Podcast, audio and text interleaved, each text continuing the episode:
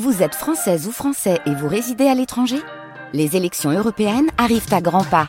Rendez-vous le dimanche 9 juin pour élire les représentants français au Parlement européen.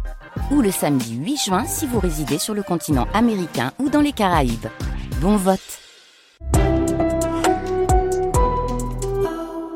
Dans le club des correspondants, la suite des réactions internationales à l'attaque terroriste du Hamas contre Israël et cette guerre au Proche-Orient, au Royaume-Uni d'abord, on va retrouver Richard Place, le correspondant de, France Info à Londres. Richard, deux rassemblements ont eu lieu hier soir dans la capitale anglaise.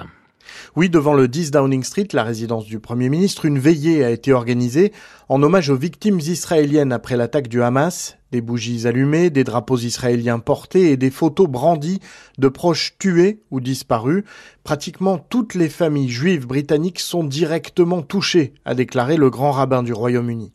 Dans le même temps, plusieurs milliers de personnes manifestaient leur soutien au peuple palestinien, cette fois devant l'ambassade d'Israël. Un rassemblement beaucoup plus bruyant avec des feux d'artifice, des fumigènes et un important dispositif policier Trois personnes ont d'ailleurs été arrêtées en marge de cette manifestation. Rishi Sunak, lui, s'est rendu dans une synagogue du nord de Londres. Dans son discours, le Premier ministre a pleuré les victimes d'un acte terroriste tout à fait odieux et il a affirmé qu'il ne reculerait devant rien pour assurer la sécurité de la communauté juive du Royaume-Uni. Et ce mardi, Richard, le Premier ministre écossais euh, a confié avoir des, des proches bloqués à Gaza en ce moment. Oui, ses beaux-parents partis là-bas la semaine dernière, Oumza Youssaf raconte qu'ils sont allés rendre visite à un proche malade et qu'aujourd'hui, ils sont pris au piège à Gaza, impossible de sortir, même avec l'aide du ministère britannique des Affaires étrangères.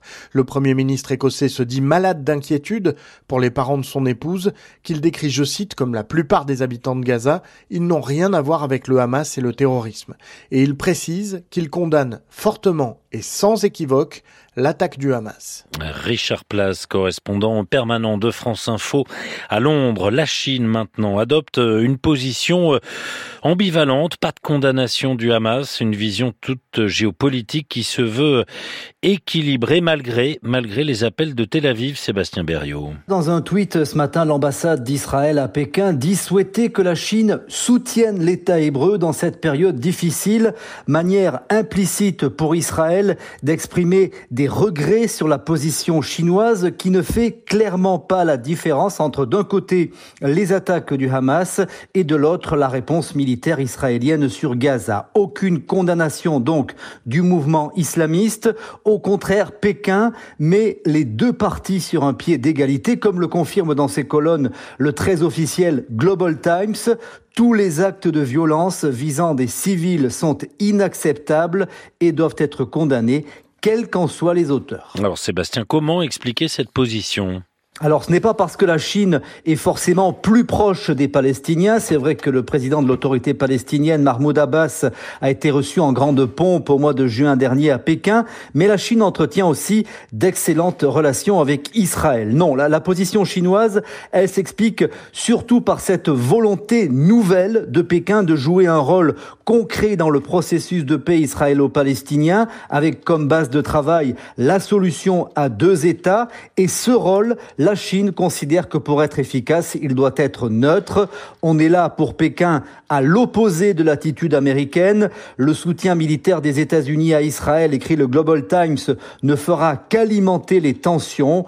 Et la Chine, explique ici un expert, peut se permettre de donner des leçons sur le Moyen-Orient après avoir facilité une réconciliation spectaculaire dernièrement entre l'Iran et l'Arabie saoudite. Sébastien Berriot à Pékin pour France Info. Enfin, en Allemagne, on va retrouver Nathalie Versu à Berlin en raison de son passé nazi et de l'Holocauste. L'Allemagne a fait du soutien inconditionnel à Israël une raison d'État.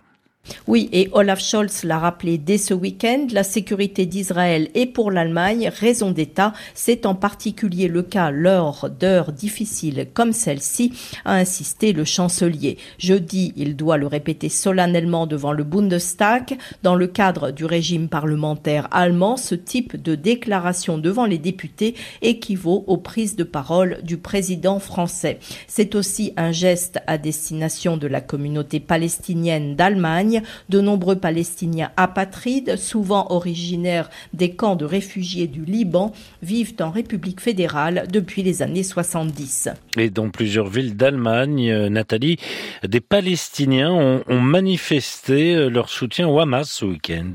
Oui, un choc dans le pays. Plusieurs dizaines de personnes avaient bruyamment manifesté dimanche dans la zone allée, une rue de magasins arabes du quartier de Neukölln, distribuant des sucreries aux passants comme pour le Nouvel An.